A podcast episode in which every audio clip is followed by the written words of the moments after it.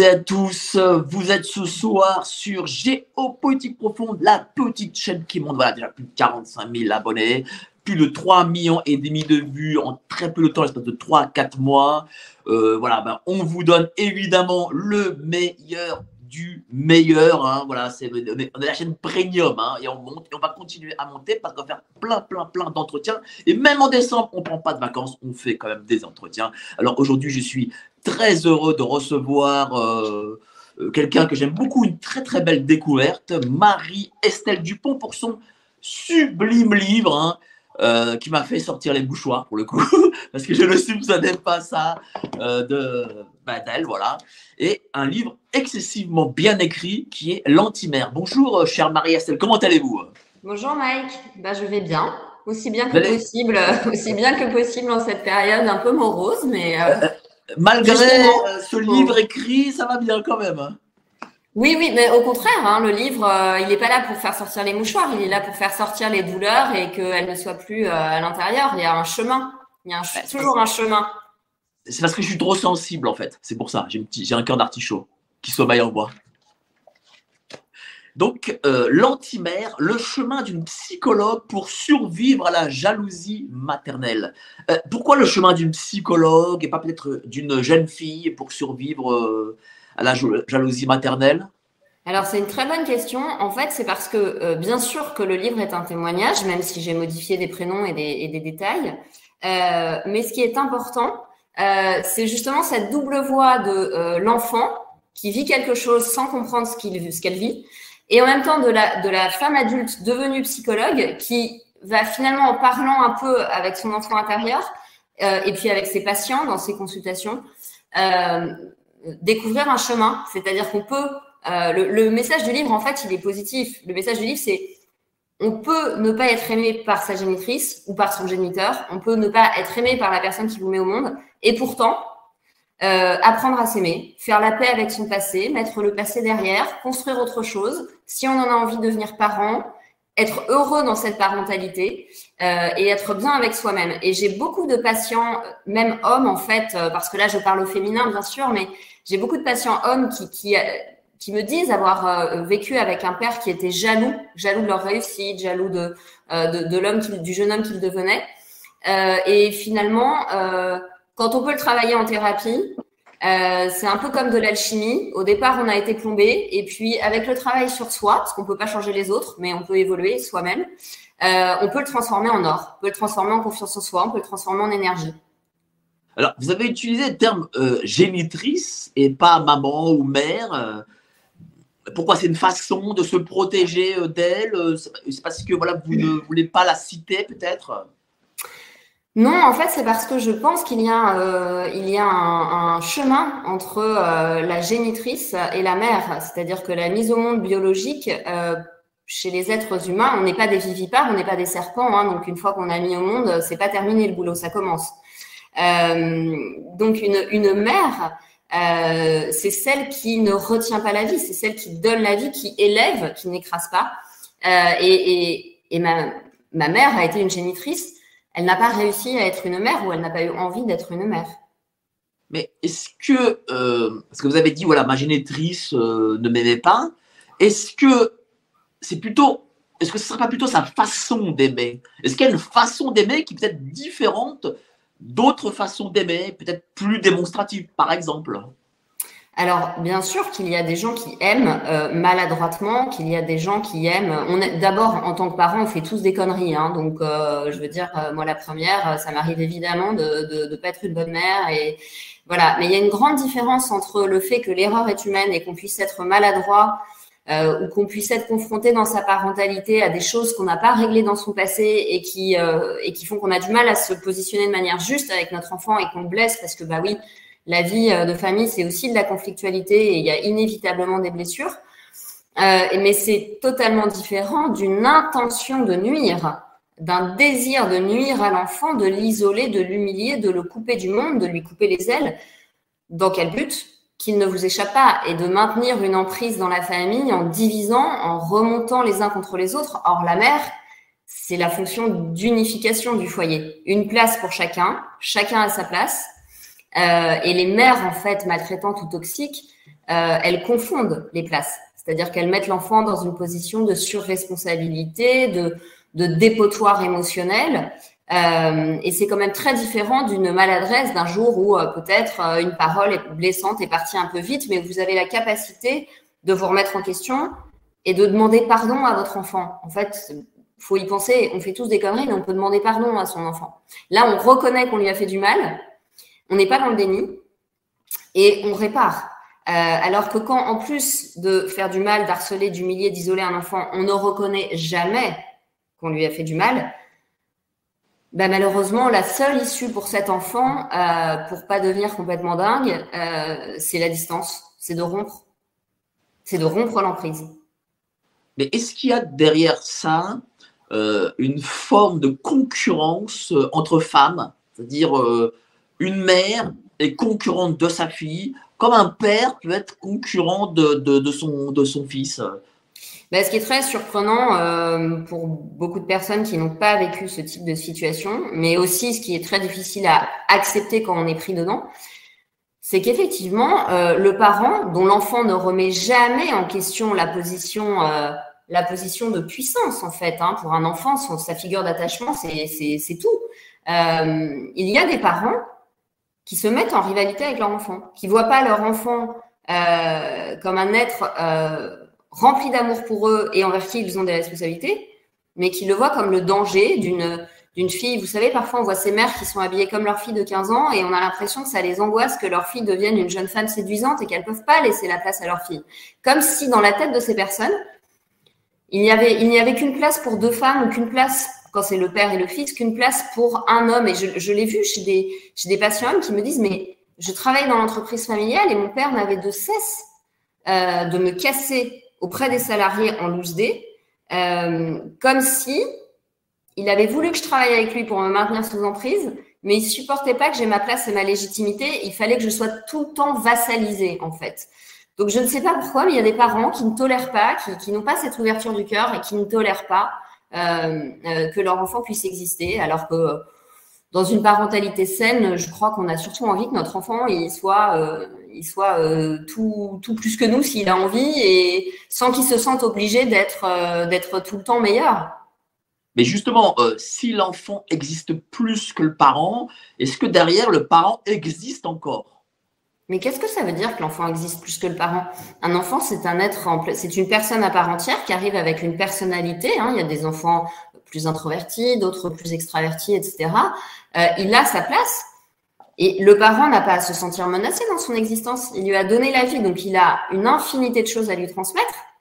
Et si une mère se sent en rivalité avec sa fille, il faut peut-être qu'elle se demande ce qui ne va pas dans son couple. Parce que si dans la tête de l'homme, la fille fait de l'ombre à la mère, quelque chose n'est pas clair. Sa femme, c'est sa femme, sa mère, c'est sa mère, et sa fille, c'est sa fille. J'ai l'impression de dire des choses qui sont frappé au point du bon sens, mais effectivement, votre question est, importante parce que dans la tête de certains parents, euh, il n'y a pas de place pour trois. C'est-à-dire que le, couple explose quand euh, l'enfant surgit, comme si l'affection de l'autre parent était un gâteau et que l'enfant allait voler une part au conjoint.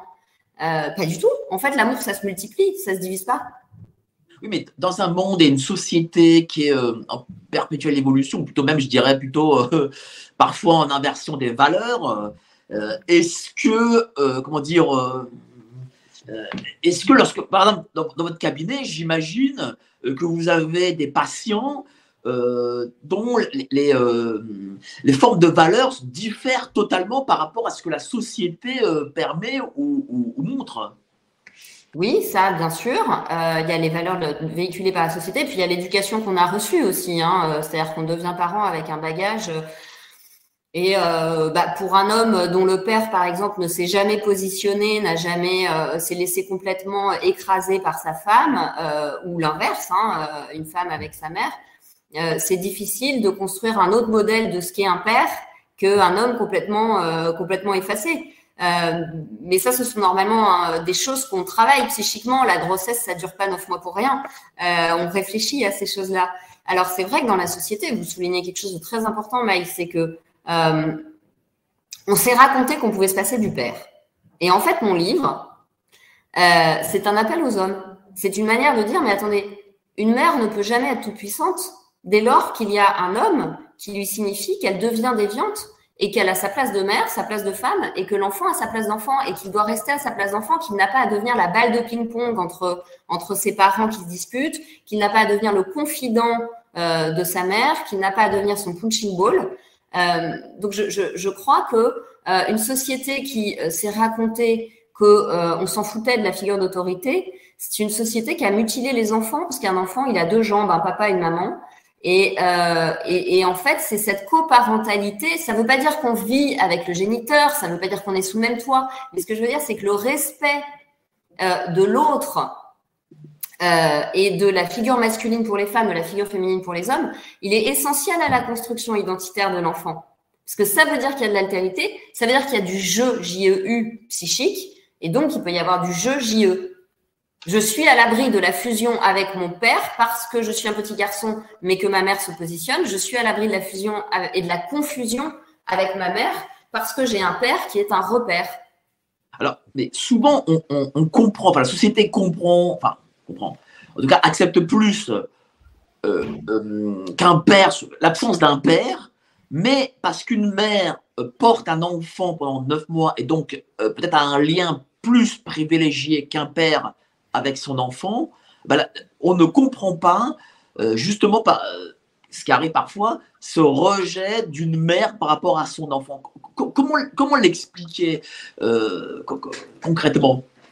Mais je pense qu'on tolère le rejet du père parce qu'on a énormément banalisé l'importance de la figure paternelle. Or, c'est parce qu'on a cassé euh, la figure d'autorité qu'aujourd'hui, on a affaire souvent à des adultes très immatures qui sont restés au stade de l'ado, euh, de l'adolescent.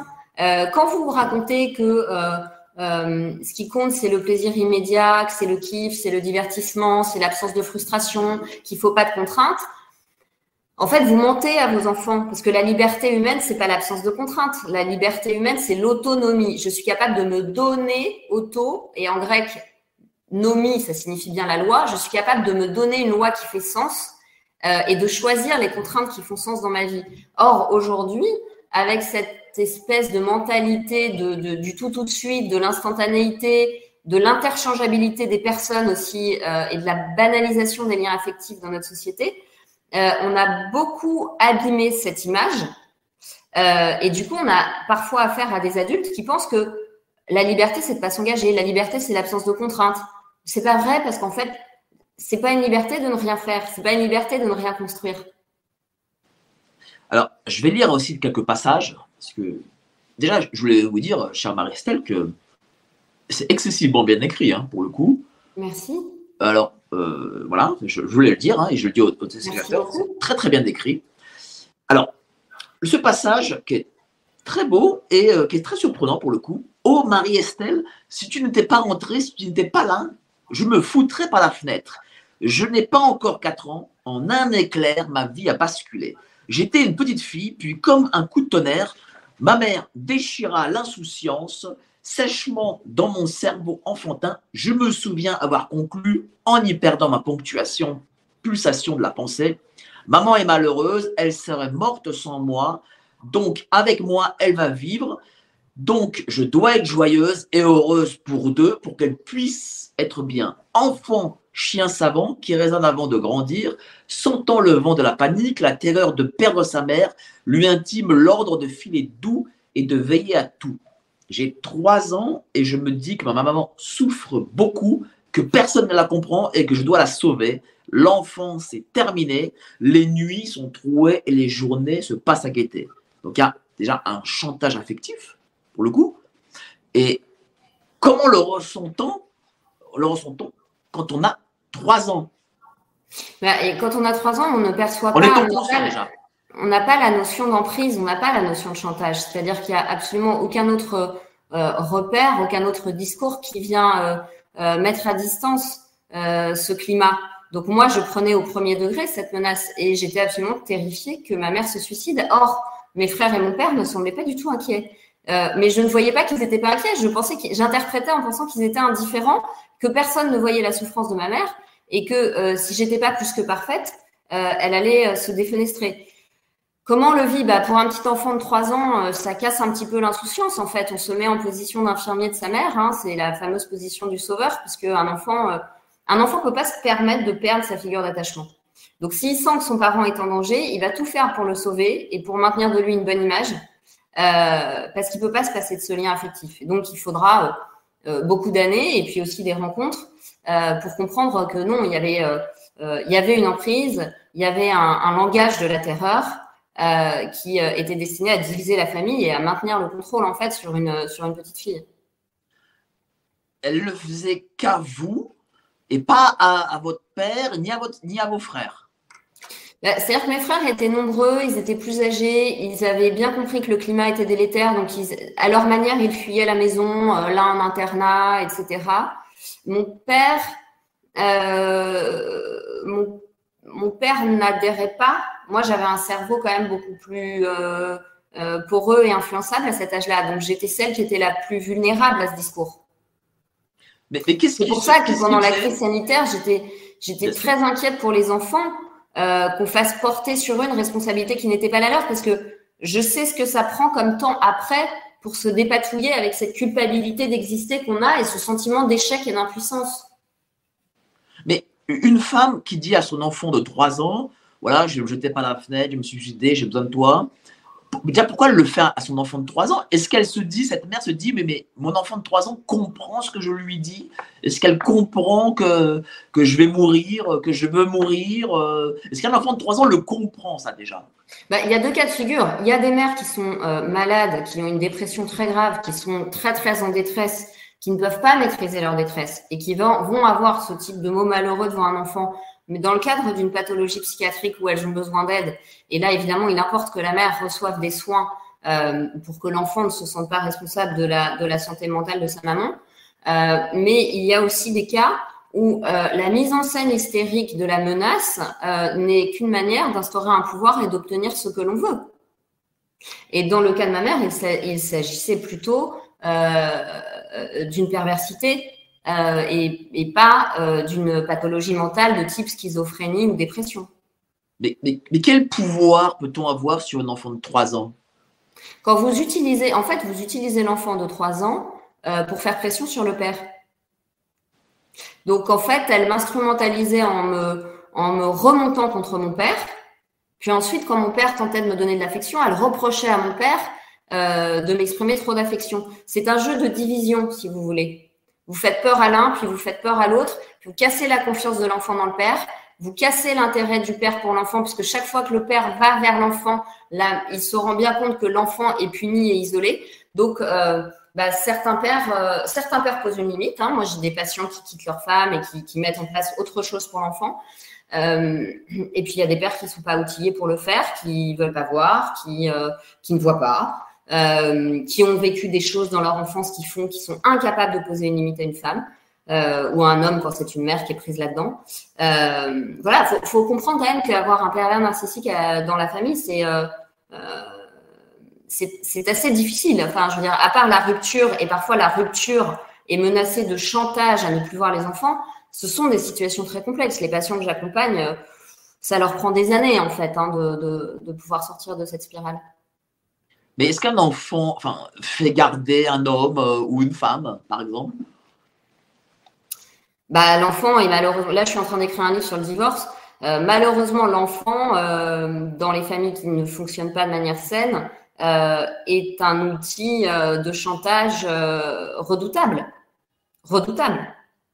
Vous brisez le cœur d'un parent quand vous lui dites tu ne verras plus ton enfant. Donc, il y a des recours juridiques, mais enfin, on sait ce que c'est la, justice familiale et les années que ça prend et, et puis euh, les, les, malentendus auxquels ça peut donner lieu. Euh, oui, c'est une, une arme redoutable d'utiliser l'enfant, bien sûr. Bien sûr, et ça se voit. Alors, j'ai un passage que, qui est très intéressant. J'ai tellement honte, honte d'être petite, je me sens toute ratée. Mon corps, ma voix, ma présence, tout me semble gauche et inadapté. Il m'appelle la naine, au point qu'aujourd'hui encore, m'autoriser une journée sans talons me paraît honteux et négligé. Mais je n'ai pas trop le temps d'y penser car je dois sauver maman. J'enfouis dans cette croyance mon chagrin de ne pas faire partie des leurs et d'essayer d'en devenir digne. Mes frères, mes héros, mes demi-dieux. C'est-à-dire que en plus euh, de vouloir toujours sauver euh, votre maman, vous avez vous développez une forme euh, de haine de soi. Bah, c'est-à-dire qu'un enfant, il construit l'image qu'il a lui-même dans le regard de ses parents. Euh, donc quand il intériorise de la violence, du rejet, de l'abandon, de l'humiliation, euh, comme il n'est pas en capacité de penser que c'est peut-être son parent qui ne fonctionne pas, il développe une estime de lui, une estime de lui lamentable en fait. Il peut pas construire sa confiance en lui. C'est le, le parent encourage l'enfant et lui permet de prendre confiance en lui en lui proposant des tâches qui sont à sa mesure. Mais sauver sa mère, c'est pas la mission d'un enfant. Donc il ne peut que se sentir en échec cet enfant. Donc il ne peut que se sentir pitoyable. Et euh, aujourd'hui, ben, on vous voit euh, dans les médias. Euh, vous êtes quand même une belle femme.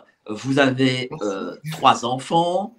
les gens, quand ils vous voient, ils se disent pas, Marie-Estelle, elle a vécu tout ça. Comment on, sort de ça? Comment on fait euh, est-ce qu'on doit, se crée par exemple une, carapace euh, à l'âge adulte? Bah, euh, L'idée de la thérapie, c'est de ne pas se créer trop une carapace, parce que la carapace, c'est bien deux minutes pour éviter les coups, mais le problème, c'est que ça prive aussi de, vraies relations. de vraies relations. Alors, comment on s'en sort? D'abord, on met du temps à s'en sortir, parce que les blessures sont assez profondes, et on s'aperçoit qu'on attire, même si on a compris et analysé euh, notre histoire, on attire pendant longtemps des personnes qui nous font revivre euh, cette problématique de l'humiliation, cette problématique de la jalousie, et qu'on a pendant longtemps ce petit syndrome du sauveur qui a tendance à nous faire voir chez l'autre son potentiel, mais le potentiel de quelqu'un, c'est pas ce qu'il veut être, c'est juste son potentiel. Donc on maintient parfois des liens affectifs en se disant la personne a le potentiel pour, euh, puis à un moment donné, on lâche le faire parce que si la personne elle n'a pas envie d'évoluer, en fait, on peut pas, euh, on peut pas, euh, on peut pas l'obliger. Euh, on s'en sort en bossant sur soi. Voilà, on change pas les autres, on bosse sur soi. Donc moi, je suis allée chez le psy à 17 ans parce que je me suis dit j'ai pas du tout envie de finir comme ma mère. Euh, je pense que les études de psychologie m'ont énormément aidé parce qu'en fait elles ont mis des mots sur ce que je vivais. Donc je me suis dit mais en cours, je me disais, mais bon sang, mais c'est bien sûr. Alors, je suis pas folle. Il y a bien, il y a bien un triangle infernal à la maison. Il y a bien ceci, il y a bien du chantage. Ça s'appelle de l'emprise. Ça a été décrit de manière clinique. Ça existe. Puis vous rencontrez des gens, hein, euh, quand vous avez un ami avocat qui vous dit non, mais là, c'est de la mise en danger de la vie d'autrui. Là, c'est du harcèlement. Là, c'est de la maltraitance. Vous prenez des claques, mais c'est des claques qui vous réveillent, en fait. Euh, donc, il y a le travail sur soi, il y a les études de psychologie. Euh, il y a eu euh, mon premier mariage aussi qui m'a beaucoup aidé puisque mon premier mari m'a donné suffisamment euh, confiance euh, en moi pour devenir maman, ce qui me faisait très peur parce que j'avais peur de faire souffrir un enfant. Euh, et puis et puis quand vous devenez mère, vous prenez conscience de ce que vous avez vécu parce que l'amour que vous ressentez pour vos enfants vous fait mesurer à quel point vous en avez pas reçu de, de votre mère, mais ça vous ça vous permet aussi de finir de vous libérer. C'est-à-dire que comme vous, il n'est pas question que vos enfants aient une maman qui ait des séquelles euh, graves de son passé, euh, vous finissez de voilà de, de, rompre avec radicalité avec tout ce qui vous euh, tout ce qui vous tirait vers le bas dans la famille en fait.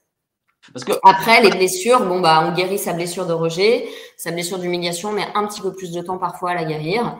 Euh, puis il faut accepter que la vie, euh, la vie ne sera pas une autoroute, mais, euh, mais finalement, je crois que les, comme dit Elisabeth Kubler-Ross, euh, la vie, ce ne sont que des étapes de croissance et peut-être que quand on a tout réglé, ben, c'est la fin de l'existence.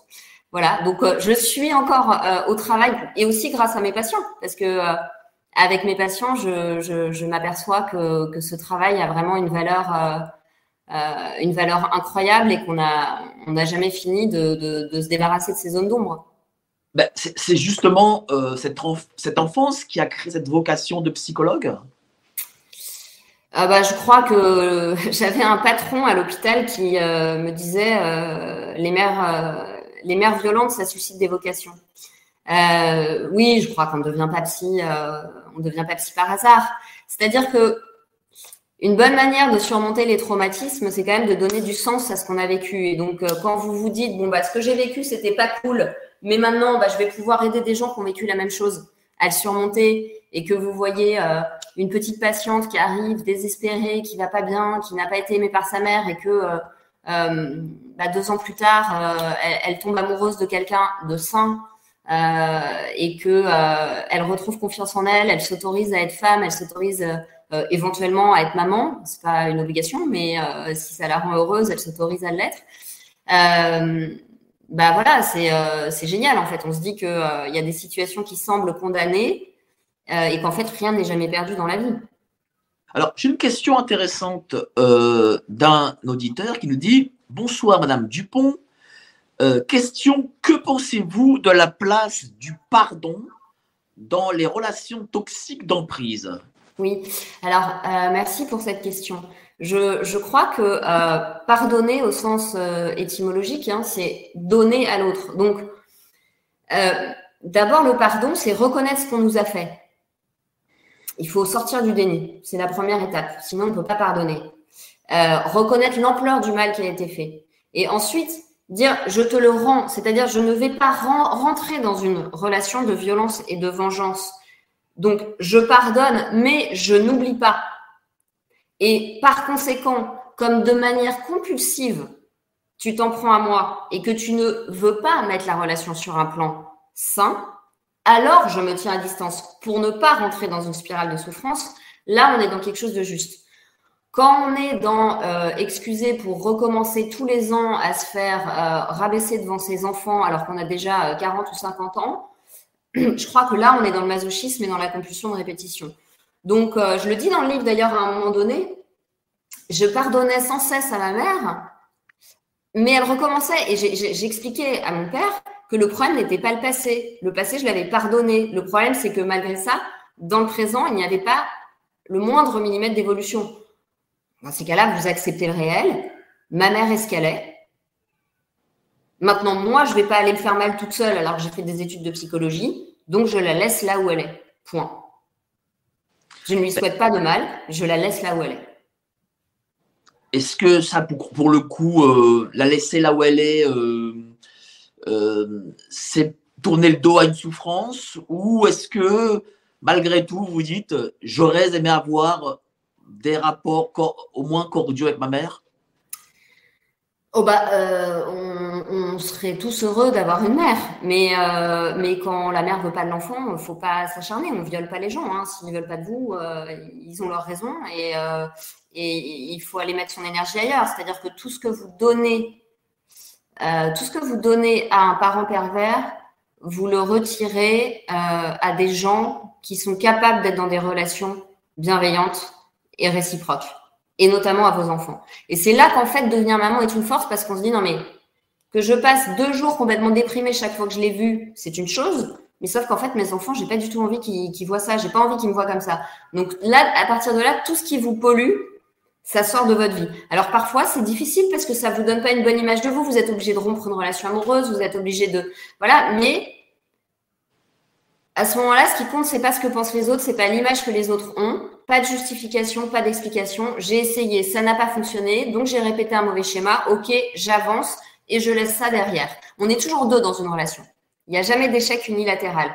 Par contre, aller se taper la tête contre le mur alors qu'on a euh, des dizaines d'années de preuves que l'autre ne veut même pas reconnaître qu'il vous a fait du mal, voilà. Mais, On lui souhaite de se réincarner pour, euh, pour apprendre la leçon. Hein. Si cette personne euh, euh, reconnaissait voilà, qu'elle vous faisait du mal, comment, le, le ressent, comment prendriez-vous ce message? Comment le ressentiriez-vous?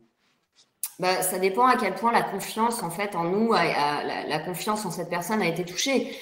C'est-à-dire qu'on sait bien que les pervers, quand ils sentent qu'ils vous perdent, ils font ce qu'on appelle le faux aveu du pervers. Donc, ma mère, à un moment donné, elle disait euh, Oui, euh, Marie-Estelle a souffert de la séparation entre son papa et moi. Ah non, non. C'était pas exactement ça le problème. Donc ça, ça s'appelle le faux aveu du pervers. Donc je, vous savez, d'ailleurs, ça, ça c'est très connu au pénal. Les avocats disent toujours reconnaissez vos crimes les plus légers pour qu'on puisse jeter l'ombre sur les crimes les plus lourds. Euh, je crois que que ce soit dans une relation familiale ou une relation amoureuse, euh, on sent quand euh, il y a un repentir, il y a quelque chose d'authentique, Il y a quelque chose de l'ordre j'ai merdé et je vais bosser sur moi. Euh, et c'est quand même un bon indicateur quand la personne dit je vais aller en thérapie, euh, parce qu'effectivement j'ai pas euh, j'ai pas mesuré le mal que je te faisais et probablement que je te faisais du mal et que je t'agressais parce qu'il y avait quelque chose que j'avais pas réglé avec moi-même. Là c'est quand même un bon indicateur, mais euh, les pervers ne font pas ça. Les pervers, de toute façon, ils ne vont en thérapie que pour se conforter dans l'idée que c'est eux la victime. Donc, euh, faut, faut, écouter son, faut écouter sa petite voix intérieure. Voilà, il y a des gens qui brisent notre confiance, donc euh, on n'y retourne pas. Mais est-ce que même les pervers peuvent un jour avoir une forme de sincérité euh, malgré tout? Je crois que le pervers n'est sincère que quand il se retrouve euh, seul et qu'il comprend que euh, il a détruit tout ce qui lui permettait justement de se sentir glorieux. Euh, donc quand il perd sa toute puissance, c'est bien pour ça qu'il faut laisser, il faut laisser le pervers tout seul. Alors il se retrouvera d'autres victimes, il se retrouvera d'autres explications, mais euh, il n'y a que face à lui-même, parce que le pervers c'est celui qui qui veut se raconter qu'il est tout puissant en écrasant les autres pour ne pas rencontrer sa limite et ce sentiment qu'on a tous à certains moments d'être impuissant, d'être dépendant, d'être vulnérable. Donc, ne voulant pas rencontrer ça, le pervers euh, rentre dans une relation de dominant-dominé avec une emprise sur l'autre où il, il, aspire, il vampirise la confiance en lui de son enfant, ou de son conjoint, ou de son frère, ou de son ami, de sorte que l'autre soit tellement vidé qu'il ne peut plus le quitter il n'a même plus la force de quitter. C'est pour ça qu'il y a un instinct de survie. Moi, je suis partie à 17 ans avant de plus avoir la force et de finir euh, euh, comme un fantôme, en fait. Donc, j'ai perdu votre question en, cours de route. Bah, est-ce qu'il y a une sincérité un jour, peut-être, est-ce que voilà, le pervers peut être sincère dans le pardon? Ça arrive probablement. Mais je pense que c'est un moment où de toute façon la personne en face a tellement souffert que c'est trop tard. C'est trop tard. Et que euh, le travail sur lui qu'il aurait à faire pour redevenir euh, sain, euh, il faut pas se mentir, il prend plusieurs années. Donc, euh, méfiez-vous avant de remettre une pièce dans la machine. C'est tout ce que je peux conseiller. Alors, j'ai une question de clown intelligent. Bonjour madame. Pensez-vous que les femmes coupables d'infanticide, euh, comme les bébés congelés, rappelez-vous cette, histoire, sont des femmes qui refusent de devenir des mères perverses narcissiques? Euh, Et donc elles tueraient l'enfant pour ne pas devenir voilà. maltraitante ce soir, on a des, auditeurs là, ils, cogitent. Hein. Ouais, alors je, moi je me Bon, si vous voulez, il y a deux choses. Il y a euh, la maladie mentale. Donc, euh, pour les femmes qui font ça euh, et qui sont atteintes d'une pathologie mentale, elles sont clairement psychotiques, hein, c'est-à-dire qu'elles sont en rupture avec le réel. Il n'y a pas d'ocytocine dans leur cerveau, c'est-à-dire il n'y a pas d'hormone d'attachement, puisqu'on est des mammifères et quand on a porté un enfant pendant neuf mois, le pleur de cet enfant, la tristesse sur le visage de cet enfant, ne résonne pas en nous comme la tristesse ou la souffrance de n'importe qui. C'est quelque chose de totalement déchirant et d'insupportable. Donc, une femme normalement cortiquée et euh, hormonalement euh, fonctionnelle, elle a euh, quand même euh, quelque chose qui l'arrête quand elle commence à faire du mal à son enfant. Donc, dans les cas d'infanticide, il y a certainement un grand nombre de femmes éligibles au diagnostic de, de, de psychose. Euh, c'est-à-dire qu'elles ne perçoivent pas leur bébé comme un être humain. Elles le perçoivent comme une extension monstrueuse d'elles-mêmes qui les a déformées et qu'il faut euh, et qu'il faut supprimer parce que cet enfant a des demandes et que ces demandes euh, les mettent face à un tel sentiment d'impuissance euh, que c'est insupportable et donc on supprime le réel pour que le réel ne, ne nous mette pas en difficulté. Et puis je crois qu'il ne faut pas euh, toujours non plus en appeler à la psychiatrie pour se consoler de la réalité humaine. Les monstres existent, le mal existe Hein, on l'a vu euh, euh, de nombreuses reprises récemment dans l'actualité, euh, sur l'affaire Lola par exemple. Je ne me précipiterai pas sur le diagnostic de schizophrénie pour la meurtrière. Je, pense que le mal à l'état pur, on l'a vu dans l'histoire contemporaine, le mal à l'état pur existe. Et il y a des êtres humains, il y a des êtres humains qui sont monstrueux et qui n'ont pas l'excuse de l'irresponsabilité ou de la maladie mentale. Il y a des gens qui choisissent la noirceur. Il y a des gens qui n'ont pas envie d'être bons, qui sentent qu'ils ne peuvent être bons que dans la destruction. Et qu'est-ce qui fait qu'ils choisissent ça? Est-ce que c'est une toute puissance peut-être euh?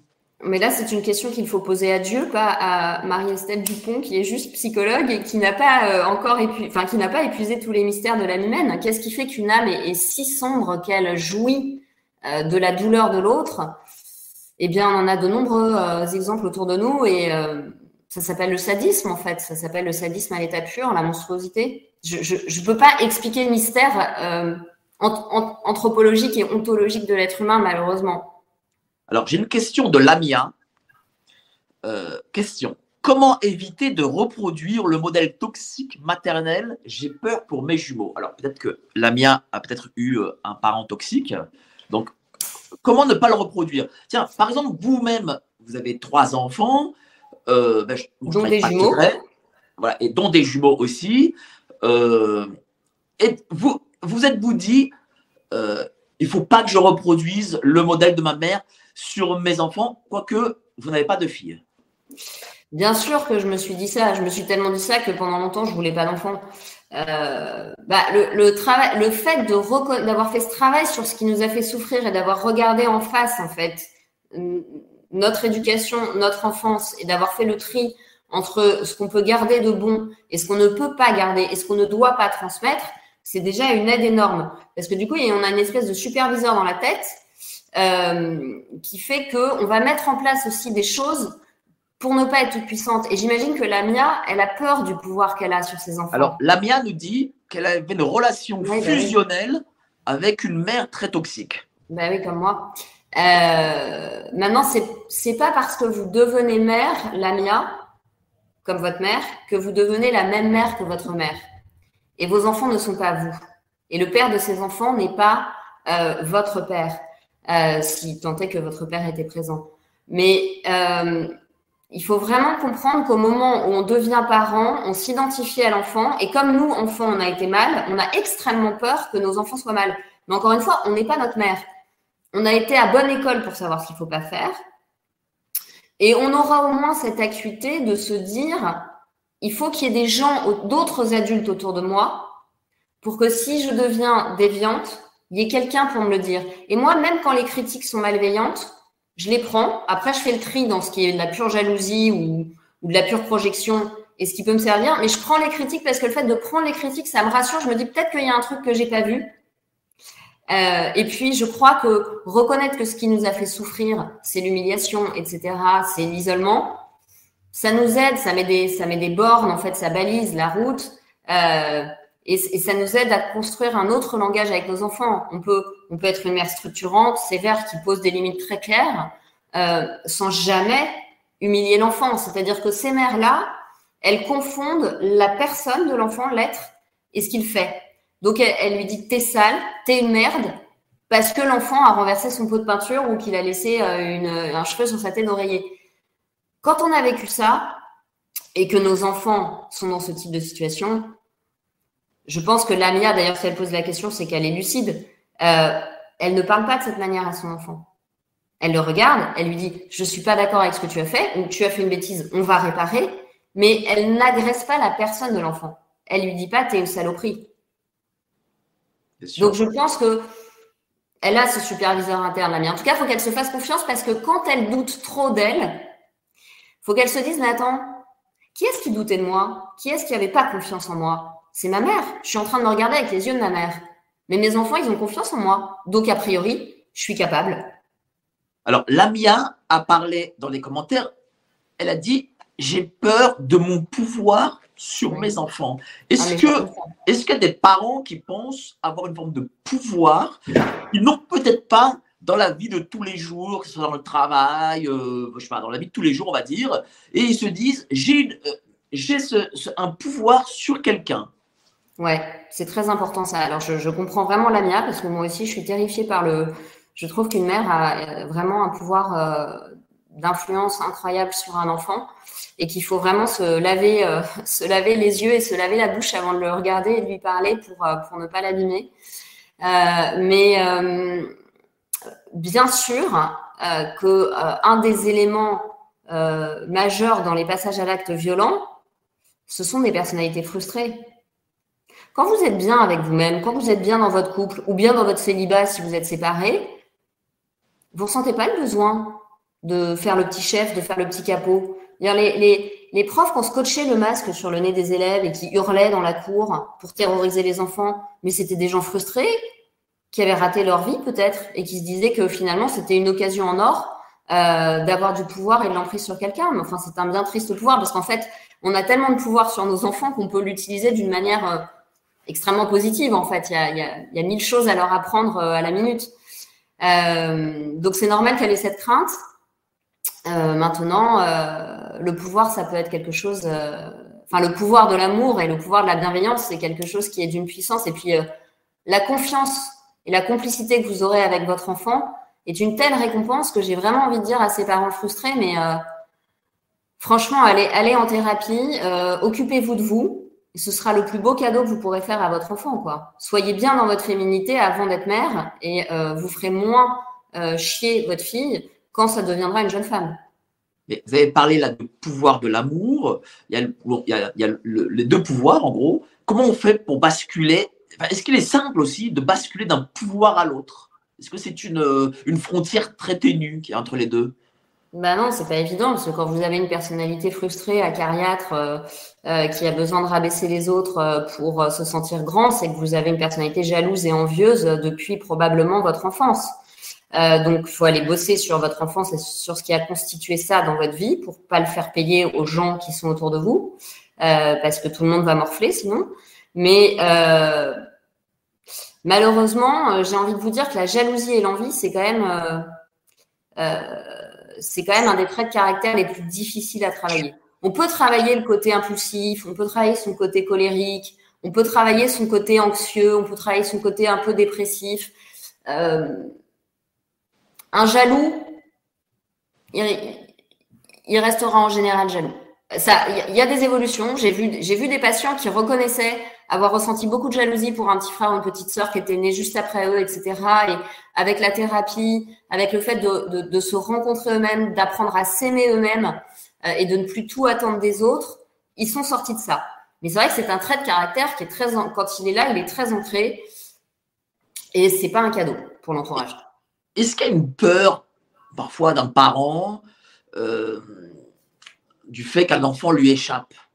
Bien sûr. Bien sûr. Bah, de toute façon, un père ou une mère qui n'est pas heureux dans sa vie de couple ou sa vie d'homme ou de femme ou sa vie professionnelle euh, aura beaucoup plus de mal à lâcher prise sur son pouvoir domestique, puisque en fait, on a on a un pouvoir, euh, un pouvoir et une responsabilité écrasante quand ils sont tout petits, et puis euh, bah, plus grandissent, plus il faut arriver à lâcher un peu le lest, à les laisser, euh, à les laisser nous quitter, tout en étant encore euh, là en backup en cas de besoin. Euh, et ça demande d'être bien enraciné, d'être bien dans sa vie, d'avoir, de ne pas, de ne pas avoir noyé sa féminité ou sa masculinité dans son rôle de mère ou de père. Et quand euh, quelqu'un n'est pas bien avec lui-même et qui se jette dans la maternité ou la paternité pour se sentir important, et que les enfants viennent combler un vide narcissique, les enfants sont mal barrés parce que, euh, évidemment, euh, c'est un parent qui continuera à 50 ans, quand son fils aura 50 ans ou sa fille, continuera à lui dire comment il doit faire, comment il doit s'y prendre, qui il doit aimer, comment il doit penser. Alors, Et qui en plus lui dira, mais tu abandonnes ta mère. Alors, j'ai une question très intéressante de Laïla. Je pense qu'elle vit peut-être euh, quelque chose de semblable. Euh, Est-ce que la mère peut-elle être misogyne? Car ma mère valorisait mes frères, tandis qu'elle me dévalorisait et méprisait moi et mes sœurs. Est-ce que c'est de la jalousie ou de la misogynie? C'est de la rivalité féminine en fait. Hein. Euh, c'est cette femme, euh, cette, mère en fait voulait être la seule femme, elle voulait être la reine mère. Euh, donc elle ne tolérait pas qu'une fille. Finalement, avec les fils, elle peut être dans la séduction, la mère. Elle va être la première femme de leur vie. Donc elle pourra saboter tranquillement leur relation amoureuse. Dès qu'une femme bien s'approchera, elle pourra dire bah non cette femme elle est pas bien. Et puis dès qu'une femme toxique s'approchera et qu'elles sauront très bien, elles sentiront avec leur instinct que de toute façon leur fils va être malheureux, elles adouberont la femme en question parce que si le fils est malheureux, il reviendra vers maman. Si le fils est heureux, c'est une autre histoire. Euh, donc il peut y avoir ce rapport de séduction, mais qui est quand même très pervers avec les fils. mais du coup de séduction, alors qu'effectivement, elle le dit bien, Laïla, euh, ma mère était misogyne au sens où euh, elle m'a fait payer d'être une fille parce que j'aurais pu lui faire de l'ombre. D'accord. Alors, je vais lire encore un passage. Alors, le passage de l'épingle à chignon, j'ai trouvé pour le coup, parce que, alors, j'ai 6 ans et je suis assise sur le tabouret blanc de la salle de bain où ma mère aime tellement prendre ses bains avec moi. Elle me nettoie les oreilles avec des épingles à chignon. Sinon, ça reste, tu comprends, avec ça, ça part mieux. L'épingle pénètre dans mon oreille, j'ai un peu peur, quelque chose me le dit dans mes yeux et mes mâchoires, il ne faut pas bouger. Je me tiens bien droite, je ne respire pas, j'ai l'habitude, je fixe les bouclettes de la moquette verte. En fait, la vérité, c'est que ça fait mal. Mais j'ai un truc contre la douleur. D'abord, je me dis que dans quelques secondes, ça va cesser, sans réaliser que mon corps sait que ça va recommencer dans deux dodos. Et puis, j'écrase mes mâchoires l'une contre l'autre le plus fort possible et j'expire très lentement un petit filet. J'offre ce moment à Jésus pour la guérison de maman je le remercie de me permettre de l'aider, d'être à ses côtés et de soulager son énervement. Ma mère est très hystérique, un trouble de personnalité caractérisé par une dramatisation des émotions et une totale empathie d'absence et d'introspection. Ça veut dire qu'il y a une forme de, psychopathie. il, y avait, quelque chose, qui m'évitait de devenir folle. Euh, c'était de croire, euh, c'était de croire euh, en Jésus, euh, de croire que j'avais une autre euh, parentalité dans le ciel et de me dire bah ah bah qu'est-ce qui s'est passé? Ah euh, avec Marie ça a coupé le côté de Marie Estelle a coupé qu'est-ce qui se passe? Alors attendez, bah, ça va venir. Hein, je, je crois qu'elle a eu un problème de connexion, mais non, mais vous inquiétez pas, ça va venir. Ça va revenir. Ah, voilà. J'ai une petite, une petite coupure, c'est pas grave. Oui, je disais, euh, en fait, c'était euh, le, le, besoin de croire, euh, le besoin spirituel chez l'être humain, il est présent et comme on ne peut pas vivre sans croire que quelque chose de bon existe et qu'évidemment je ne pouvais, je ne ressentais pas la bonté chez ma mère, je m'accrochais beaucoup à ce moment-là quand j'étais petite à la prière et je me disais peut-être que si je m'offre en sacrifice, je vais sauver maman. Euh, alors, je suis sortie de cette position de victime sacrificielle, évidemment. Euh, je lirai, il y a un passage, et ça, je vais, je vais le lire euh, tout à l'heure, mais là, on a l'impression qu'elle a quand même passé un cap, votre mère. Parce qu'elle était plutôt dans le psychologique, et là, elle commence à, à, créer une souffrance physique. Oui, oui, oui, oui. Bah, il, y avait, il y avait beaucoup d'humiliation, et il y avait parfois, effectivement, des passages à l'acte physique qui, qui, qui n'étaient pas très agréables, comme le jour où elle a complètement dégoupillé, où elle a failli me défigurer avec un verre en me jetant la figure. Mais malheureusement, je pense que, en fait, je pense que dans les gens qui nous écoutent, il y a les gens que ça n'intéresse pas du tout parce que c'est inconcevable pour eux et ça fait pleurer dans les chaumières.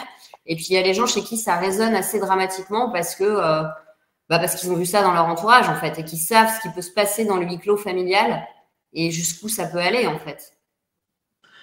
Est-ce qu'il y a eu un besoin pour vous euh, de vous raconter de dire ces choses, d'écrire ces choses Est-ce que ça vous a fait du bien alors, il y, a eu plutôt, une peur de me raconter, parce que l'idée de ce livre, elle est née euh, en 2014. Vous voyez, donc il m'a fallu huit ans pour accoucher, c'est un peu long. Euh, mais, euh, mais en fait, il y a eu une demande d'un éditeur, et puis en fait, ça, ça, ça s'est fait avec une autre maison d'édition, de d'avoir cette parole de témoin des deux côtés, témoin euh, qui a vécu ça et témoin psychologue qui accompagne des gens qui ont vécu ça et qui crée un chemin et qui envoie le message d'espoir. Voilà, ça peut arriver et pourtant on peut accéder à une forme de paix intérieure, euh, même si euh, il y a toujours du boulot, mais on a tous du boulot toute sa vie à faire sur nous. Euh, donc, par contre, j'ai dû surmonter. Bah, D'abord, j'ai dû surmonter pas mal d'amnésie traumatique parce qu'au début, j'avais du mal à me souvenir de certains pans de ma vie. Donc, j'étais obligée d'interroger des gens, de regarder des photos. Et là, j'avais des levées d'amnésie traumatique qui étaient assez désagréables, qui me créaient des, symptômes de, de, migraine, de douleur, de nausées, qui faisaient que je ne pouvais pas écrire, évidemment, comme par hasard. Hein. J'étais en, en, train de m'annuler moi-même et d'essayer de me faire taire. Je le dis dans le livre. Il faut tuer le témoin en moi. Peut-être que si je tue le témoin en moi, alors mes frères ne souffriront pas. Euh, et puis après, il a fallu surmonter la, culpabilité, la peur du dira-t-on, mais C'est pour ça que ça a pris du temps, mais du coup, ça a fait qu'aujourd'hui, je suis OK avec ça parce que je sais pour qui je fais le livre. Je sais qu'il y a des gens que ça aide. Je le vois parce que je reçois euh, une vingtaine de messages par jour de gens qui me disent bah merci, je comprends ma femme, euh, merci, euh, je suis pas toute seule à avoir vécu ça. Donc voilà, il fallait parler de cette cette jalousie parentale qui existe parfois. Et puis les gens à qui ça parle pas, ça parle pas. Et j'ai pas j'ai pas j'ai pas l'ambition ou, la vanité de, parler à tout le monde et je, comprends très bien qu'on n'ait aucune envie d'ouvrir ce livre. Hein. Il y a pas de, je suis ok avec ça. Regardez, euh, il y a ce passage où vous dites aussi pourquoi vous vous racontez. Euh, j'ai décidé de raconter, il le faut, il faut que je raconte. Qui le fera sinon Qui parlera pour tous ceux qui n'ont même pas le droit de se penser qui dira ce que l'on vit muet dans un environnement qui sait mais ne dit rien, refuser toute forme de responsabilité ou de secousse? Qui prendra la parole pour tous ceux qui ne comprennent pas cette phrase? Tout le monde est opportuniste et pense d'abord à son propre intérêt. Comment faisons-nous quand nous sommes jetés dans la compétition de la vie en étant amputés de la moitié de nous? Comment oser? Comment se sentir l'énergie d'affronter l'agressivité inhérente au rapport humain? On a eu le corps arraché, le cœur pardon arraché par nos géniteurs. mais est-ce que cette période de votre vie a créé aussi euh, sans trahir de secret, euh, des séquelles dans, votre vie euh, professionnelle, dans votre vie privée?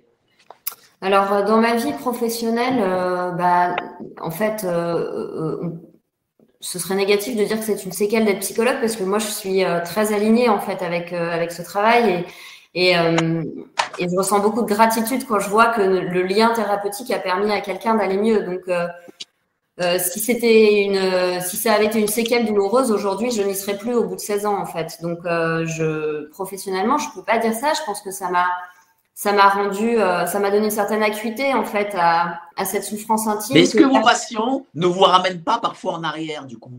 Bah non, enfin j'ai fait quand même un gros boulot sur moi, donc c'est ok en fait. C'est juste que je pige peut-être un tout petit peu plus vite sur ces situations comme d'autres euh, thérapeutes qui ont eu, je sais pas, un parent alcoolique vont piger un peu plus vite sur certaines situations. Euh, voilà.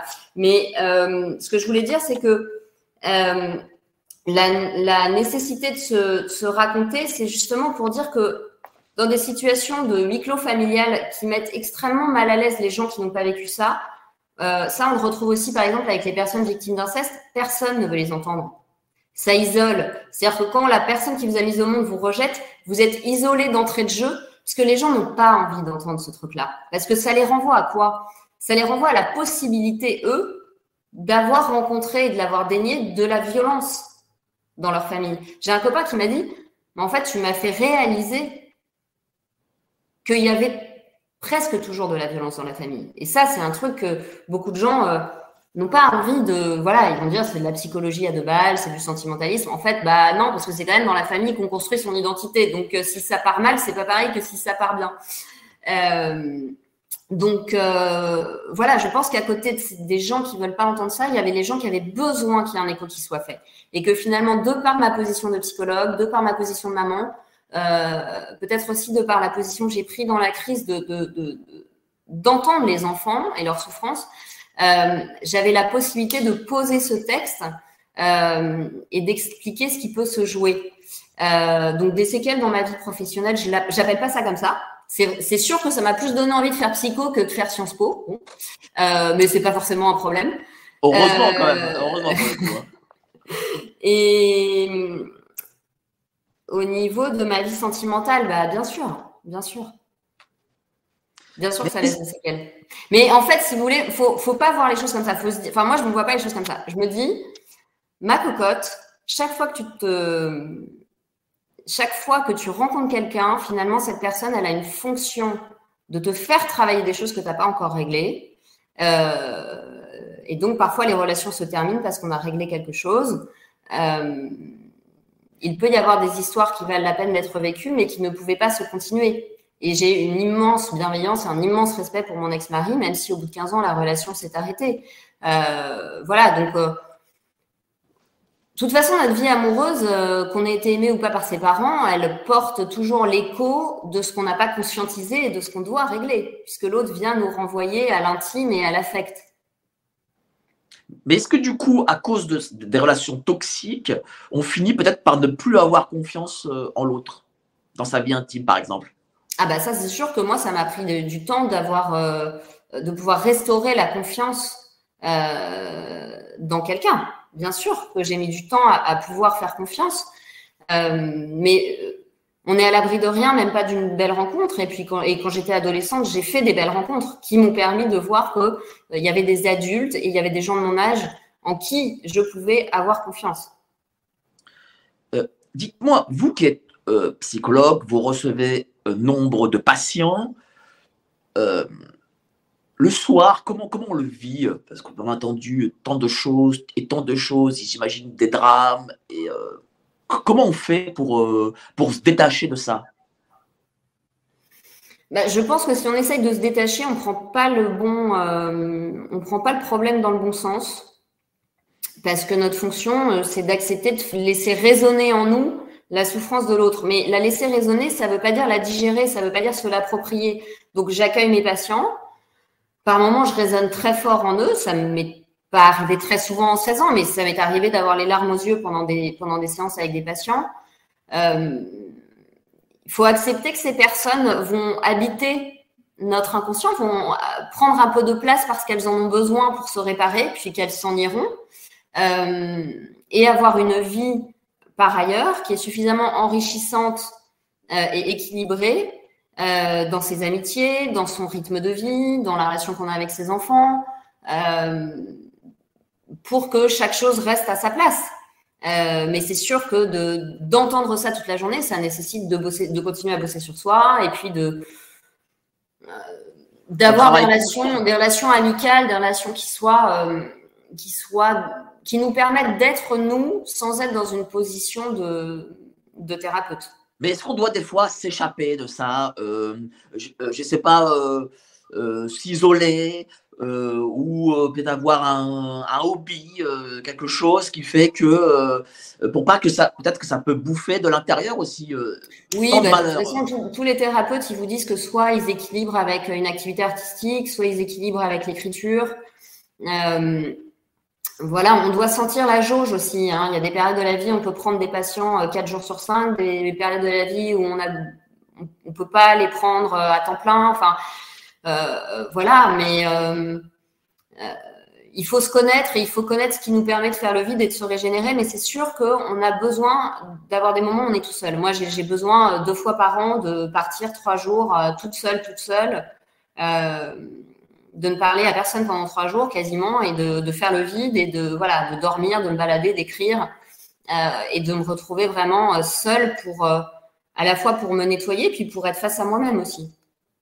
Il faut pas s'échapper dans l'hyper l'hyper mondanité parce que dans ces cas-là on n'a plus de on plus d'espace pour accueillir les patients. Alors il y a votre mère évidemment, mais il y a aussi votre père et votre père lui, il ne se souvient pas de votre anniversaire. Et puis, euh, le CAC 40 pas servait de maquis. Je vous cite. Parfois, il s'en souvient. Bah, parfois, mais bon, euh, vous avez une mère bon, qui est ce qu'elle est, mais vous avez aussi un père qui, qui quand même, euh, je ne veux pas dire qu'il joue pas son rôle de père, mais qui est quand même absent. Oui, mon père était très absent. Mon père était très absent. Euh, je pense que mon père était absolument pas outillé pour faire face à une telle déferlante de rage et de violence, parce que lui, il en a vraiment pris aussi euh, plein la gueule. Et en fait, au lieu de poser une limite et de dire stop, il n'a pas eu le courage, il n'a pas eu. Il venait aussi d'un milieu et d'une époque où où il y avait cette. Enfin, il est né en 46, mais il a eu l'éducation du 19e siècle, quoi. C'est-à-dire que euh, l'homme, il est au travail, il ramène l'argent, euh, la femme est dans la sphère domestique, et il avait complètement oublié que la mission parentale, c'est pas uniquement une, une mission euh, de remplir le frigo, en fait, et que c'est une, c'est une coopération d'éduquer un enfant. et ma mère agissait de manière tellement violente à la maison, en l'insultant, etc. Bah, que la seule défense qu'il a trouvée, ça a été la fuite. Mais à partir du moment où il n'était pas là, elle avait les pleins pouvoirs et donc après elle lui a raconté ce qu'elle voulait. Donc moi je n'allais même pas dire à mon père que je vivais des choses difficiles parce que de toute manière ma mère avait savonné la planche euh, et avait posé une version des faits qui était de toute façon tellement construite que euh, il, ne, pouvait rien entendre. Donc il nous rejetait dos à dos. C'était dos. Au, au lieu de couper le cordon entre la mère et la fille justement, il nous mettait dans le même panier et lui, il, essayait de s'enfuir parce qu'il ne savait pas gérer la chose. Est-ce que vous avez aujourd'hui de la rancœur envers, votre père parce que euh, votre père, il ne vous a pas protégé de cette mère? Alors, mon père, je suis passée par la phase de la colère, je, enfin, je suis passée par le déni, je suis passée par la colère, je suis passée par la dépression, enfin, j'ai fait toutes les étapes du deuil à peu près. Euh, aujourd'hui, non, j'ai plus de colère. En fait, aujourd'hui, et je pense que ça donne, ça, enfin, je vois que ça donne de l'espoir à des patients qui ont vécu des situations familiales violentes. Parfois, ils sont surpris quand je leur dis, mais vous verrez qu'un jour, en fait, euh, vous vous en foutrez. C'est-à-dire, il n'y aura pas de, il y aura plus d'acrimonie, il y aura plus de tempête, il y aura plus de pleurs, il y aura plus de peur. En fait, vous aurez accepté en tant qu'adulte que votre parent est un adulte parmi 7 milliards, qu'il est ce qu'il est, que peut-être il n'a même pas fait ce qu'il a pu, peut-être il a fait ce qu'il a pu, mais peut-être il n'a même pas fait ce qu'il a pu, et que c'est OK en fait. Et, pour. Enfin, moi, je n'ai plus de.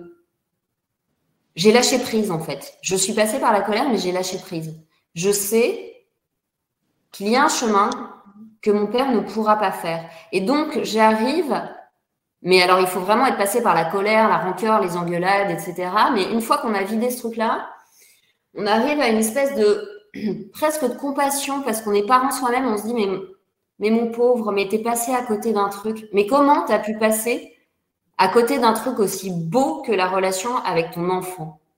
Et en fait, c'est ça que je me dis aujourd'hui. Voilà. Donc, il n'y a pas de naïveté.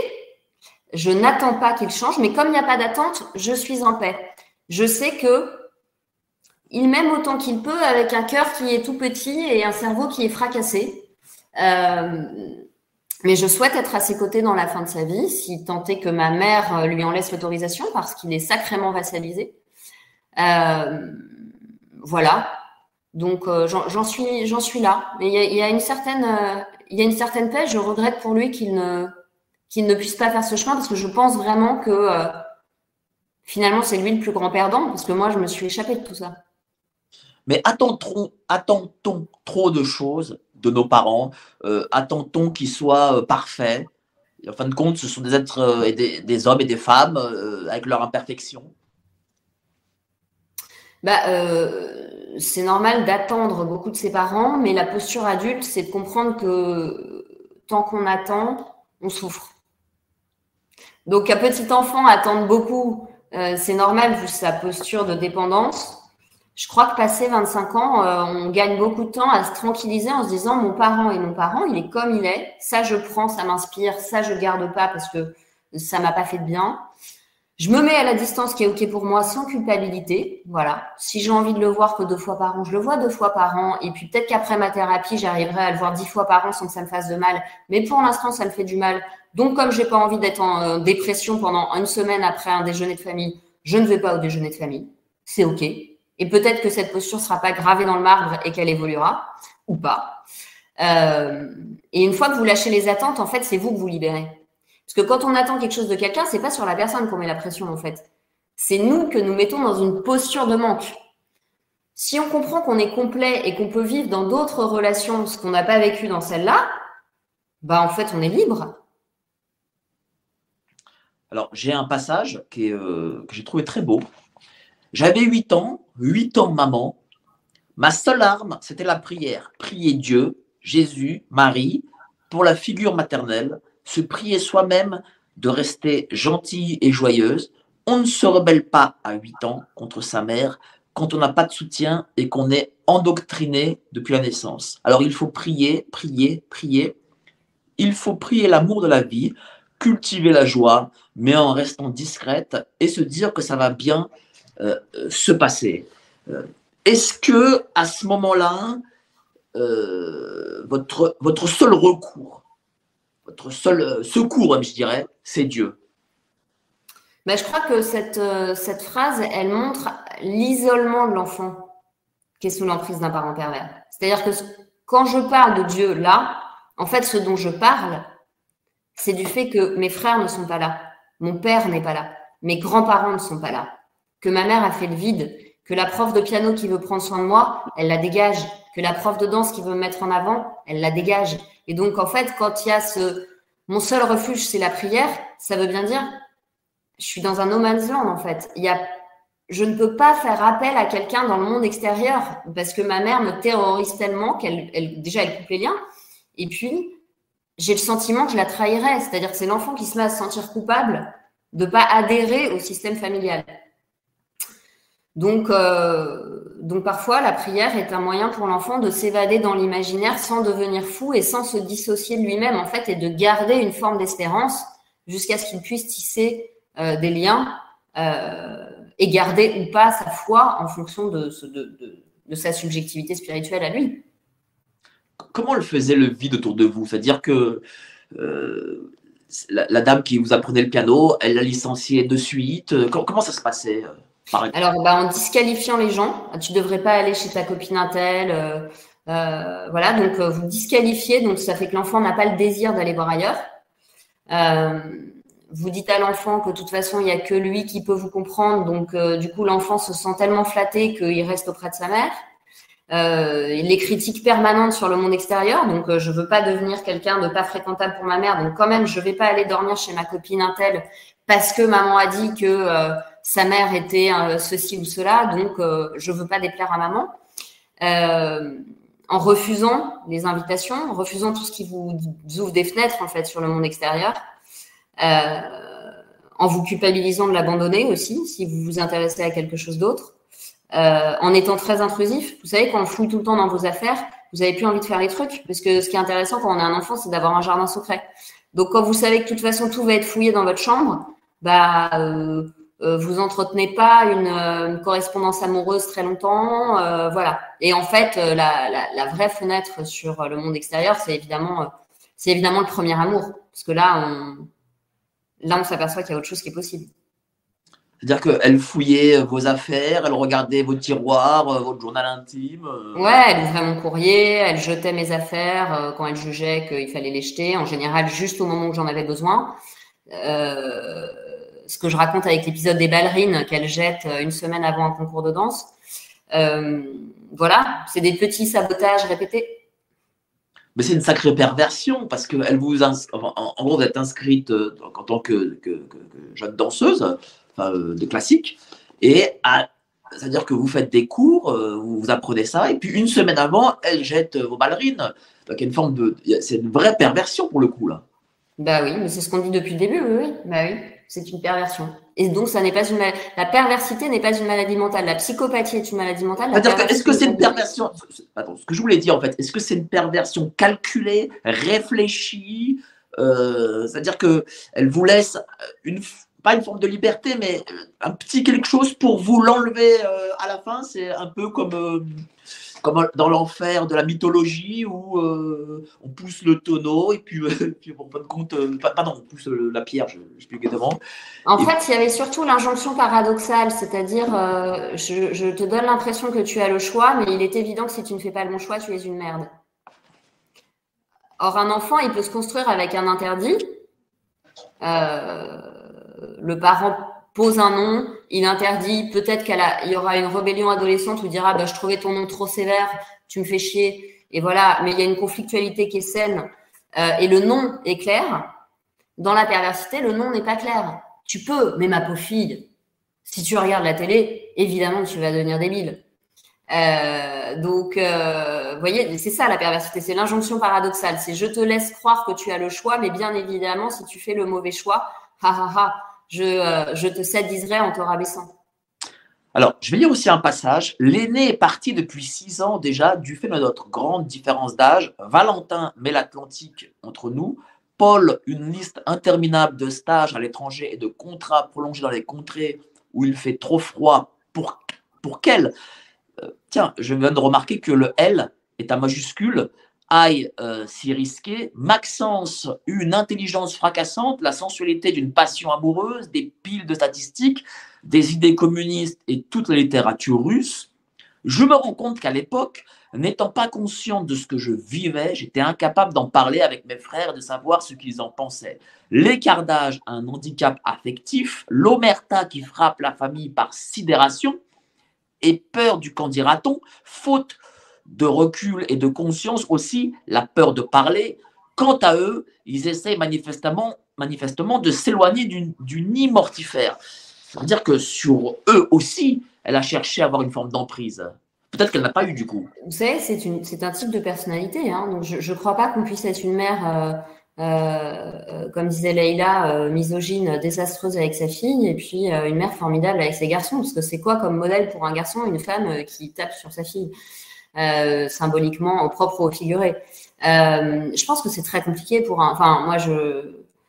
Moi, j'ai, moi, j'ai vachement de peine pour mes frères parce que je me dis, mais se construire comme mec, quand on a euh, un père qui ne s'est pas positionné et une femme qui vous a donné, une mère qui vous a donné cette image du féminin, euh, ça doit rendre le couple euh, très angoissant en fait.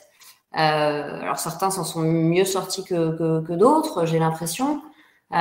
Mais encore une fois, si on fait pas de thérapie, on répète le schéma, on reprend, on, est à risque de reprendre une femme très manipulatrice.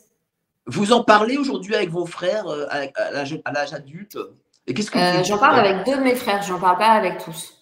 D'accord. Et qu'est-ce que vous vous dites lorsque vous en parlez? Euh, ben, en fait, je, là, je vais pas répondre à la question parce que je veux vraiment faire très attention euh, à ne pas m'approprier leurs paroles et, même si j'ai changé les noms, etc. Je veux pas du tout, je veux pas du tout les exposer. Mais les deux avec qui j'en parle, par définition, ne sont pas dans le déni. D'accord. Alors, j'ai 12 ans, mon frère va se marier et ma mère m'emmène chez le coiffeur. Allez où faut tout couper, ordonne-t-elle. Métaphore de tous ces liens qu'elle, toujours euh, elle en majuscule, et d'ailleurs je vous poserai la question après, euh, fragmente pour mieux régner, tout couper, douze printemps, boule à zéro ou presque. Euh, qu'est-ce qu'on ressent à 12 ans lorsqu'on a la boule à zéro et qu'on est une fille C'est horrible, c'est vertigineux. C'est c'est le sol qui s'ouvre sous vos pieds. Vous vous sentez tellement euh, ridicule dans la cour de l'école, euh, à un âge où c'est tellement important le regard des autres, où vous commencez timidement à vous intéresser un tout petit peu aux garçons au dîner de classe.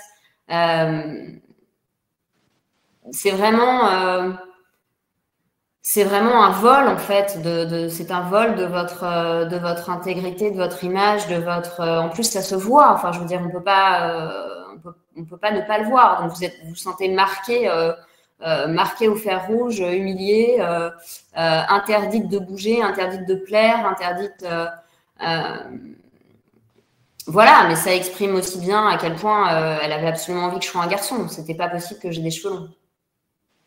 Et comment ça se passait euh, à l'école euh, avec euh, les camarades de votre classe, les camarades filles bah, pendant longtemps, c'était pas hyper facile parce qu'en fait, comme je voulais pas dire qui était ma mère pour pas abîmer son image et que je voulais pas raconter ce que je vivais, je devais tout le temps slalomer, trouver des justifications pour pas inviter les gens à la maison, pour pas y aller sans dire que c'était ma mère qui.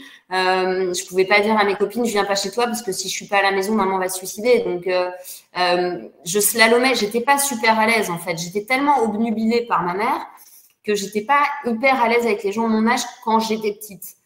Euh, vous étiez seule à de récréation euh, Petit à petit, en vieillissant, euh, en vieillissant, en fait, ça c'est mes compétences sociales se sont développées et, et j'ai plutôt une aisance à tisser des liens avec des gens que je connais pas maintenant.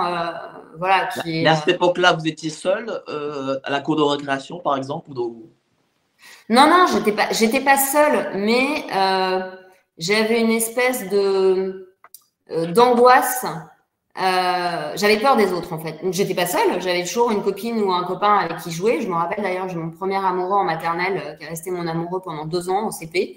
Euh, et euh, mais donc j'étais pas seule, mais j'avais une peur des autres. J'avais du mal à être dans un groupe. J'étais pas, vous savez, dans le, le groupe mmh. populaire de la classe. C'était quelque chose qui m'est. J'étais un petit pied dedans et euh, un pied dehors quoi. J'étais pas complètement à l'aise avec les gens de mon âge. Maintenant, d'être une femme de médias, est-ce qu'à l'époque, vous cherchiez à être populaire? Non, mais parce qu'en fait, alors vous voyez, un truc qui n'est pas complètement, qui, qui était peut-être pas complètement résolu, c'est quand je suis dans les médias, je suis très stressée, en fait. C'est-à-dire que j'ai peur de mal faire. Euh, et puis, je sais tellement que parfois, être dans la lumière, ça peut susciter la jalousie que ça a dû me faire travailler sur le fait que bah on s'en fout quand il y a des gens jaloux, on s'en fout quand il y a des gens aigris. Seul compte les critiques constructives, bonnes ou mauvaises. Euh, non, à l'époque, non, je rêvais pas d'être une actrice, je rêvais pas de. Je rêvais pas d'être dans les médias, je rêvais de. J'ai très tôt rêvé d'être psy, je rêvais d'écrire des bouquins, donc ça, j'ai réalisé mon, rêve, puisque c'est, je suis en train de finir le quatrième livre. Euh, et je rêvais. Euh, de quoi je rêvais? Euh, J'ai beaucoup rêvé d'être danseuse. J'ai beaucoup rêvé d'être danseuse. Et ce L majuscule pour désigner votre mère, est-ce que ça a une signification? Euh, oui, c'est euh, euh, c'est que c'est une difficulté à l'appeler maman. pourquoi majuscule et pas peut-être voilà, minuscule. oui, on, a, hésité avec l'éditeur, on s'est posé la question. bah, elle, majuscule parce que c'est une, c'est une personne, mais dans la mesure où elle m'a pas nommée, elle m'a pas donné ma place, je peux pas vraiment la nommer. C'était une manière de figurer ça symboliquement. D'accord. De dire je ne peux pas te. Euh, tu t'es désubjectivé à mes, à mes, yeux, en fait. En n'étant pas dans l'amour, tu t'es désubjectivé. Euh, alors, il y a cette phrase-là qu'elle vous dit T'es mal foutu, mais t'as une jolie gueule. Vous ne répondez pas. Tu es si indépendante, ma fille, jamais un homme ne te conviendra. Au contraire, je crois que les hommes sont nombreux à apprécier qu'on n'attende pas tous deux. Oh là là, qu'avais-je dit? Tu crois vraiment qu'ils aiment les femmes intelligentes? C'est-à-dire qu'elle cherchait. C'est sympa les dialogues, hein Ouais. Qu'est-ce qu'elle cherchait là euh, en disant voilà, bah, À casser ma confiance en moi. Euh, reste auprès de moi parce que de toute façon, jamais un homme ne pourra t'aimer. Et d'ailleurs, euh, vous êtes en mai 96, vous allez à Louis le Grand. Vous commencez à faire des, bonnes études, vous étiez la bonne élève. Est-ce que l'école était un refuge? Euh, Est-ce que l'école était un refuge euh, Les études étaient un refuge, les livres étaient un refuge, apprendre était un refuge. J'ai bouffé des livres. Euh, je, je faisais que ça pendant mes études de psychologie. j'ai avalé un nombre de livres. C'était évidemment l'intellectualisation, l'apprentissage, la compréhension la fuite dans euh, la vie cérébrale, euh, c'était bien sûr un refuge, mais un refuge et, une nourriture aussi, parce que euh, pouvoir intellectualiser, continuer à apprendre, etc., c'est garder une main tendue vers la vie, quoi. C'est justement ne pas vouloir céder à la, bêtise, au chantage, à la dépression, au pathos. voilà, donc je me réchauffais avec les auteurs qui me parlaient. Donc je me suis consolée, je me suis consolée avec Zweig, je me suis consolée. Ah, voilà, j'allais vous demander justement quels étaient les auteurs qui vous ont inspiré? Je me suis consolée avec Zweig, je me suis consolée beaucoup avec Camus, je me suis consolée euh, euh, un peu avec Victor Hugo, je me suis, euh, je me suis consolée aussi avec Dostoïevski et une partie de la littérature russe, voilà. Donc et puis je me suis beaucoup consolée avec des livres aussi de psychologie et de neurosciences qui me permettaient de construire un savoir et le fait de d'apprendre des choses, de savoir des choses, me redonnait un peu confiance en moi. Je me disais que j'étais pas complètement nulle. Alors, aujourd'hui, je suis mère et je me demande ce que j'ai fait à ma mère et ce qui a fait qu'elle est à ce point dénuée d'empathie.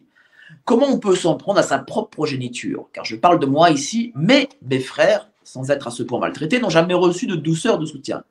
Même en tant que grand-mère, elle est sordide. Et elle le fait accepter car deux de mes frères sont contents tout à fait et se considèrent redevables alors qu'elle est inhumaine. Bon. Mais là, vous avez dit, même en grand-mère, elle est sordide. Pourtant, souvent, euh, on fait payer des choses à ses enfants, mais euh, les grands-parents sont différents avec leurs petits-enfants qu'avec leurs enfants. Et oui. Même...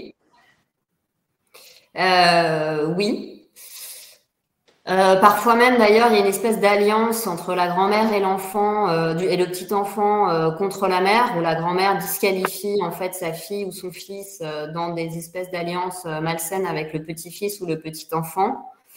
non, je dis qu'elle n'a pas d'empathie parce que quand une grand-mère est heureuse d'être d'être grand-mère, elle a envie de venir en aide au couple qui peut-être est fatigué, très occupé par son travail euh, il n'y a jamais la notion de service euh, rendu. C'est-à-dire que ma, mère, tout lui est dû. Voilà. Donc, on lui doit des photos, on lui doit des nouvelles. Euh, mais lui demander un jour de grève où on rentre en retard alors qu'elle habite à côté, de nous déposer un paquet de couches, c'est, enfin, il faut lui envoyer un faire-part deux ans et demi à l'avance, quoi. Euh, donc il n'y a pas cette notion de service rendu, même avec les enfants de, mes frères. C'est toujours pour elle. C'est je veux voir ma petite fille pour lui faire faire ça parce que moi ça me glorifie en tant que grand-mère de l'avoir emmené de l'avoir emmené euh, visiter ça. De, de, façon très ponctuelle évidemment parce qu'elle est toujours fatiguée. Euh, mais il n'y a pas du tout cette notion de bah attends vous déménagez, euh, bah, je prends je prends votre fille de nuit pour que vous puissiez ne pas la coucher dans les cartons. Il n'y a pas de problème. Ça c'est inexistant. L'autre n'existe pas chez le pervers. Est-ce que vous avez fini par divorcer de votre mère? Euh, Alors, je pense que le livre, euh, si on en avait un doute, le livre le prouve. Euh, j'ai rompu avec ma mère, oui, j'ai rompu avec ma mère il y a plusieurs années, dans le réel extérieur. À l'intérieur de moi, j'ai compris que pour bien divorcer de sa mère, il faut accepter que c'est notre génitrice, qu'on vient de là, qu'il y a des signaux d'alerte à garder pour ne pas prendre le même chemin, et euh, enfin, ça, je pense qu'avec mes enfants, je suis je, je, sais que je suis pas à l'abri de faire des conneries, mais je pense que je suis quand même très très éloignée de ce qu'elle est. Euh, oui, j'essaye de cultiver. En fait, je crois que divorcer de sa mère, ça n'est pas lutter contre sa mère à l'intérieur de soi, c'est cultiver tout ce qui est nous-mêmes, tout ce qui est notre subjectivité euh, et, et tout ce qui nous émerveille en fait, et tout ce qui fait qu'on trouve la vie beau, parce que ce sont des gens euh, qui compulsivement nous montre que la vie est moche. Et ça n'est pas vrai. La vie n'est pas moche. La vie est difficile, mais la vie n'est pas moche. Est-ce que des gens qui ne vous ont pas connu euh, enfant, adolescente ou à l'université vous découvrent à travers ce livre? Ah ben bien sûr, puisque le, le, silence est une clé très importante dans les systèmes familiaux pervers. Donc il y a évidemment des gens qui disent mais j'avais pas imaginé que tu avais vécu ça. Euh, ça aussi, ça m'avait fait peur parce que je me suis dit peut-être que ça va les. Au début, je me suis dit, mais il y a des gens, ça va leur faire prendre la fuite parce que ça va les déranger terriblement dans l'image. Mais en fait, il y a vraiment un jour où vous lâchez prise et ce qui compte, c'est vous, c'est de nettoyer l'inconscient de vos enfants, c'est de lâcher tout, tout, tout, ça, c'est de le rendre utile pour d'autres, c'est de le transmettre, c'est de le, le, mettre dans la lumière pour le nettoyer, que ça rende service à ceux qui en ont besoin. Et puis, euh, c'est ce que je dis dans le livre, qui même me suivent. Après, voilà, s'il y a des gens que ça dérange, je peux le comprendre et eh ben, c'est pas grave et je leur souhaite bonne route. Mais je suis étonnée du retour extrêmement positif que j'ai sur le livre. C'est-à-dire que les gens sont super encourageants, super enthousiastes. Ils ont tendance à me remercier d'avoir parlé de ce sujet tabou. Euh, et euh, de la part de membres de la famille, j'ai plutôt énormément de sollicitude euh, et de bah putain, on est désolé, on n'avait pas vu quoi. Alors, j'ai Françoise Guessec qui a un commentaire intéressant. Le livre fétiche de maman était vipère au point. Oui, bah oui, C'était un peu. Euh, c'est des, ça, fait frémir, hein. ça, fait, ça fait un petit peu frémir, ouais. Je suis d'accord. La mienne aussi. Aussi Est-ce que euh, aujourd'hui, vous êtes en paix avec vous-même? Ah, je suis clairement beaucoup plus en paix aujourd'hui qu'il y, a, euh, qu'il y a 15 ou 20 ans, oui. Je suis, euh, je suis bien avec moi-même je suis bien avec la personne que je suis. Euh, en paix, totalement, non. Parce que je garde encore des, doutes importants sur moi. Mais je suis bien avec Lesquels, par exemple J'assume, j'assume qui je suis. Mais quel doute vous avez encore aujourd'hui? Joker. Alors, faut, faut, je, dire. Je fais valoir mon, droit, euh, mon droit à garder le silence. Bon, d'accord. L'anti-mère, Marie-Estelle Dupont, chez Albin Michel. Très beau livre. Voilà, je vous le conseille tous. Voilà, L'anti-mère, euh, le chemin d'une psychologue pour survivre à la jalousie maternelle. Merci beaucoup, euh, chère Marie-Estelle. On a passé euh, presque une heure et demie ensemble, passionnante. merci beaucoup pour l'intérêt que vous avez porté à cette ah bah, C'est avec grand plaisir, hein, évidemment. Merci beaucoup. Passez tous une excellente soirée et demain midi, live avec Martine Vonner. On parlera voilà, de, ce qui s'est passé avec le Conseil de l'Ordre, sachant qu'elle a été euh, radiée pour un an, malheureusement. Voilà, Martine Vonner. Demain midi. Je lui adresse mon soutien et mon courage et je lui envoie plein de courage. Passez tous une bonne soirée. Allez, salut, ciao. Au revoir.